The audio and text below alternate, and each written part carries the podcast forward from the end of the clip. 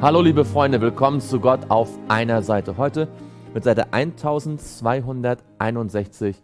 Lasst uns gemeinsam beten. Lieber Vater im Himmel, wir möchten dir Danke sagen, dass du uns dein Wort geschenkt hast.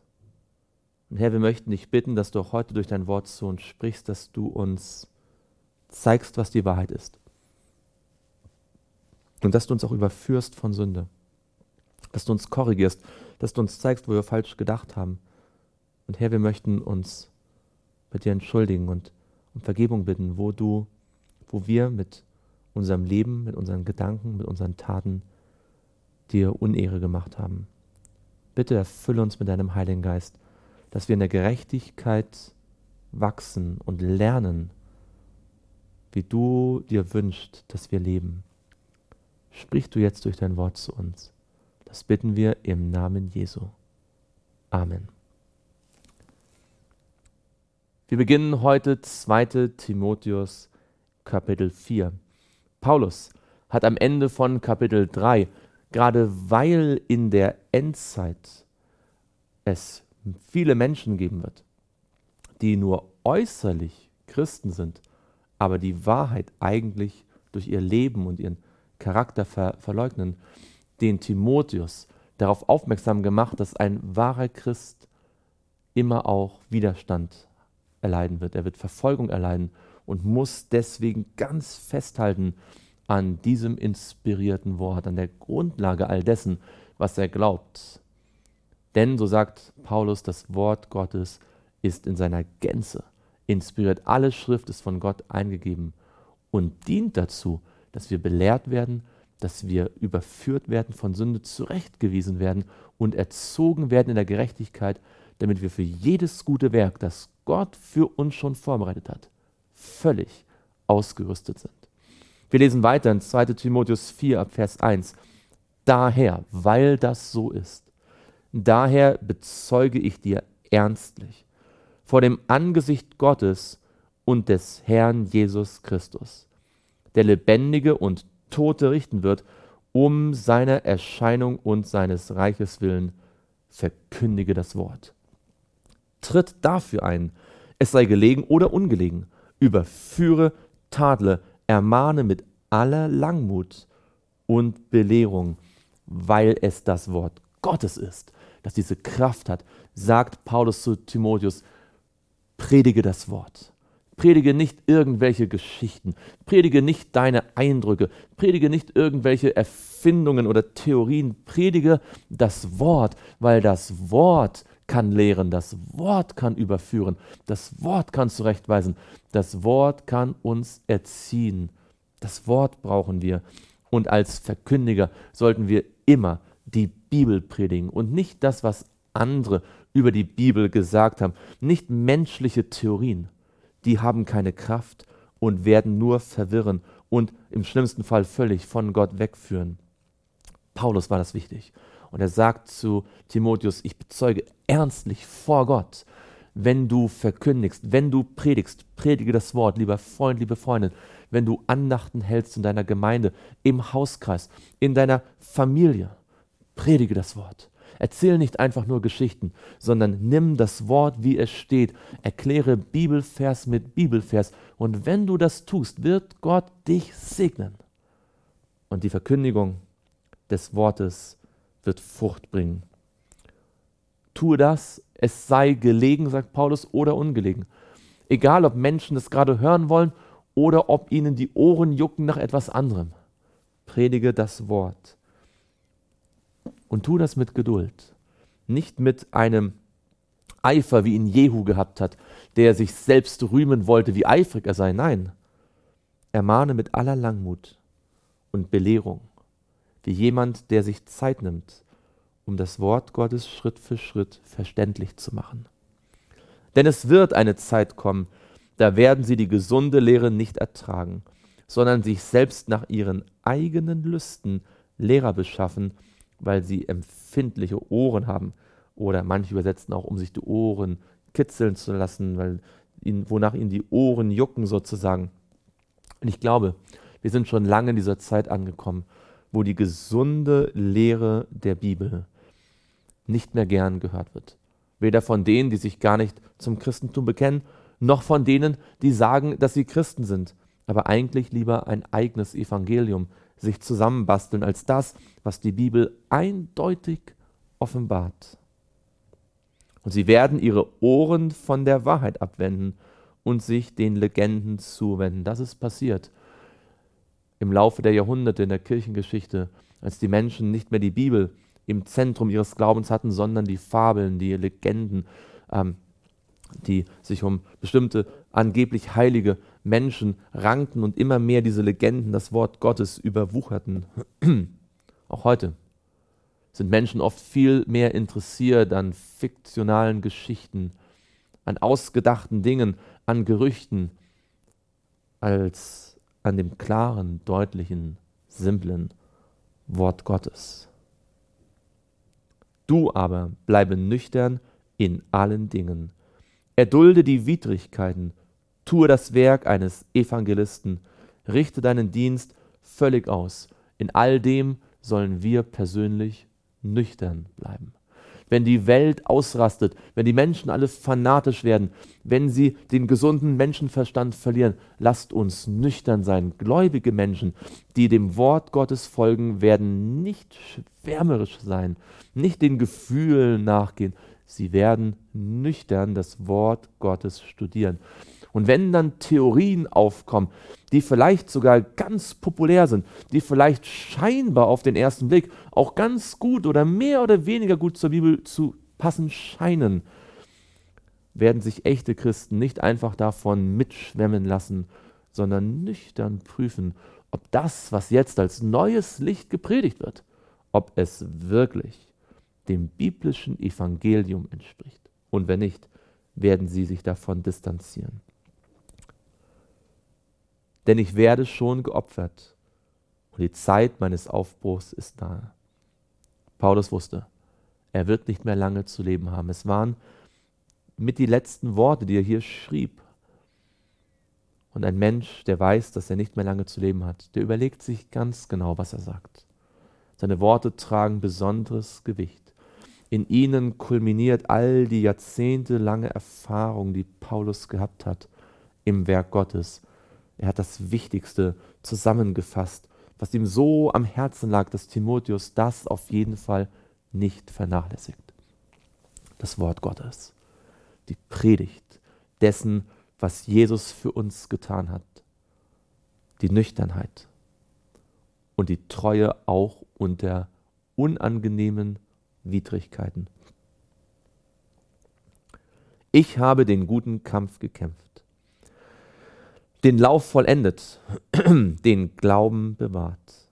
Von nun an liegt für mich die Krone der Gerechtigkeit bereit, die mir der Herr, der gerechte Richter, an jenem Tag zu erkennen wird. Nicht aber mir allein, sondern auch allen, die seine Erscheinung liebgewonnen haben. Paulus konnte sagen, er, der in dem Philipperbrief gesagt hat, ich habe es noch nicht ergriffen, ich strecke mich aus. Er konnte sagen, ich habe den guten Kampf gekämpft, den Lauf vollendet. Das christliche Leben ist nicht ein Hamsterrad. Das christliche Leben ist ein Wachstum. Es beginnt und es hat ein Ziel. Und wir dürfen glauben und hier von Paulus lernen, dass ein Mensch am Ende seines Lebens auch wirklich gewiss sein darf und sicher sein darf, dass er den Kampf gekämpft hat, den Lauf vollendet hat, dass er am Ziel angekommen ist und den Glauben bewahrt hat. Lieber Freund, liebe Freundin, lasst uns heute diese Entscheidung fällen, jeden Tag unser Leben Jesus in die Hände zu legen. Denn wenn ich heute glaube und wenn ich morgen mich entscheide zu glauben und übermorgen mich entscheide zu glauben, dann werde ich am Ende meines Lebens zurückschauen können und sagen können, ich glaube. Ich habe den Glauben bewahrt. Und Paulus wusste, wenn er stirbt, kommt er nicht direkt in den Himmel. Die biblische Lehre sagt deutlich, dass wenn ein Mensch stirbt, er schläft bis zum Tag der Auferstehung. Und dann, wenn Jesus wiederkommt, sagt Paulus, dann, wenn ich auferstehen werde, dann werde ich die Krone der Gerechtigkeit erhalten. Und alle, die sich auf seine Erscheinung, auf das Kommen Jesu freuen und entsprechend glauben und leben. Beeile dich, bald zu mir zu kommen. Paulus wollte so gerne Timotheus noch einmal von Angesicht zu Angesicht sehen. Denn Demas hat mich verlassen, weil er die jetzige Weltzeit liebgewonnen hat und ist nach Thessalonich gezogen, Kreskens nach Galatien, Titus nach Dalmatien. Demas kommt schon in früheren Briefen vor, zum Beispiel im Kolosserbrief, als ein Mitarbeiter des Paulus. Was für eine Tragödie, dass dieser junge Mann diese Welt so lieb gewonnen hat, dass er den Dienst für Gott und die Zusammenarbeit mit Paulus verlassen hat, den Glauben abgesagt hat, um in dieser Welt reich zu werden. Was für eine traurige Geschichte. Wir hören von Demas dann nichts weiter. Er hat die schlimmste, die schlechteste Entscheidung gefällt, die man nur fällen kann. Lieber Freund, liebe Freundin, verlasse niemals Jesus und niemals den Glauben und das Wort Gottes. Nur Lukas ist bei mir. Nimm Markus zu dir und bringe ihn mit, denn er ist mir sehr nützlich zum Dienst. Auch das ein ganz unglaublich schöner Vers. Es ist dieser Markus, Johannes Markus, der Schreiber des zweiten Evangeliums, den Paulus nicht bei der zweiten Missionsreise dabei haben wollte, weil er zuvor in der ersten Missionsreise Angst bekommen hatte und bei der Ankunft in Kleinasien nicht mehr dabei sein wollte und dann wieder zurückgefahren ist. Und deswegen, als Barnabas bei der zweiten Missionsreise vorgeschlagen hatte, ihn wieder mitzunehmen, Paulus so kategorisch dagegen war, dass es sogar zur Spaltung zwischen Barnabas und Paulus kam. Aber Markus hatte sich gewandelt. Markus war gereift. Er hatte Erfahrung mit Gott gemacht. Und über die Jahre und Jahrzehnte hat es sich gezeigt, dass er ein wertvoller Arbeiter ist. Und jetzt am Ende seines Lebens muss Paulus, der einmal dachte, dass man Markus nicht gebrauchen könnte, feststellen, dass er sehr nützlich ist zum Dienst, so nützlich, dass er sich in seinen letzten Tagen wünscht, dass auch Markus ihn noch persönlich besucht. Was für ein Zeugnis für die umwandelnde Kraft des Evangeliums, die uns hilft, auch Menschen mit neuen Augen zu sehen. So schnell haben wir uns ein Urteil erlaubt, so schnell Menschen in Schubladen gesteckt. Aber wenn wir mit Gott zusammenarbeiten, dann werden wir erleben, wie Gott auch unser Urteil über Menschen verändert, weil wir sehen, wie Gott auch an dem Menschen selbst wirkt und wie sich dieser Mensch durch Gottes Gnade und Gottes Kraft verändert. Tychicus aber habe ich nach Ephesus gesandt. Den Reisemantel, den ich in Troas bei Carpus ließ, Bringe mit, wenn du kommst. Auch die Bücher, besonders die Pergamente. Alexander der Schmied hat mir viel Böses erwiesen. Der Herr vergelte ihm nach seinen Werken. Vor ihm hüte auch du dich, denn er hat unseren Worten sehr widerstanden. Immer wieder hat der Satan einzelne Personen, die versuchen durch ihr Wirken, durch ihr Handeln, den Gläubigen, den Menschen, die für Gott eintreten, Knüppel zwischen die Beine zu werfen. Und es ist wichtig, vor ihnen zu warnen. Wir dürfen wissen, dass Gott und seine Kraft immer stärker sind. Bei meiner ersten Verteidigung, das ist vor Nero, stand mir niemand bei, sondern alle verließen mich. Es werde ihnen nicht angerechnet. Paulus berichtet, wie dieses Verhör, dieses erneute Verhör vor Nero abgelaufen ist. Niemand von seinen Freunden, niemand von den Gemeindegliedern in Rom, niemand war mutig genug, sich neben Paulus vor Nero zu stellen und Paulus zu verteidigen. Niemand. Er stand ganz alleine da. Aber Paulus war deswegen nicht bitter. Er hat es ihnen nicht, nicht nachgetragen. Paulus hatte ein sehr mitfühlendes und liebevolles Herz. Es kann sein, dass auch wir manchmal enttäuscht werden, wo wir dachten, dass Menschen zu uns halten sollten und dann aus Angst oder aus anderen Gründen sich von uns abgewandt haben. Mögen wir die, die Haltung von Paulus haben, der ihnen das nicht nachgetragen hat. Der Herr aber stand mir bei und stärkte mich, damit durch mich die Verkündigung völlig ausgerichtet würde und alle Heiden sie hören könnten. Und so wurde ich erlöst aus dem Rachen des Löwen, auch wenn kein Mitarbeiter, kein Freund, kein Gemeindeglied in Rom sich traute, neben Paulus zu stehen. Paulus stand doch nicht alleine. Auch wenn für das menschliche Auge er ganz alleine vor Nero stand, war er nicht alleine. Er sagt, der Herr stand bei mir. Wenn alle menschliche, alle irdische Stütze versagt, Gott ist bei uns.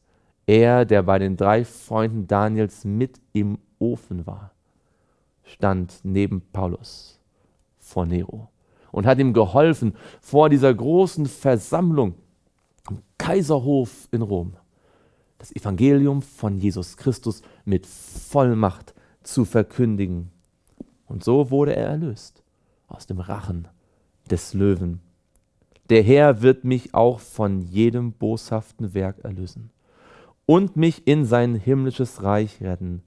Ihm sei die Ehre von Ewigkeit zu Ewigkeit. Amen mögen diese Worte auch unser Glaubensbekenntnis sein, dass Gott uns von jedem sündigen, boshaften, schlechten Werk erlösen wird. Nicht in den boshaften Werken erlösen, sondern von ihnen erlösen.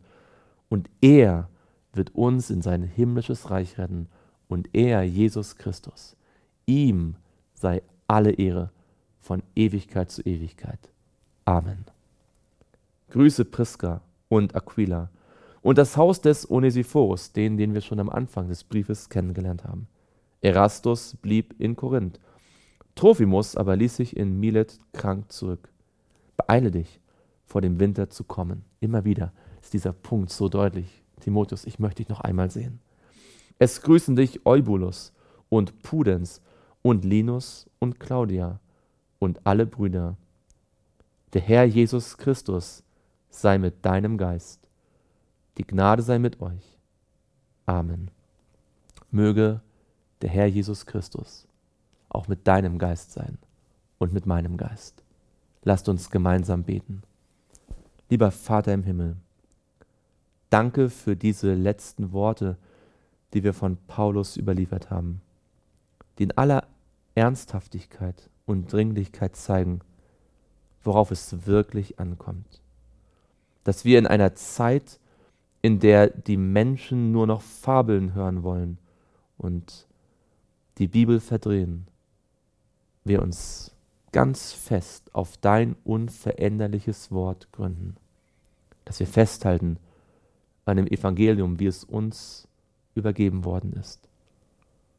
Und dass wir daran glauben, dass du uns von jedem boshaften Werk erlösen wirst, dass wir durch deine Kraft und durch deine Hilfe den Lauf vollenden können, den Glauben bewahren können und den guten Kampf des Glaubens kämpfen können.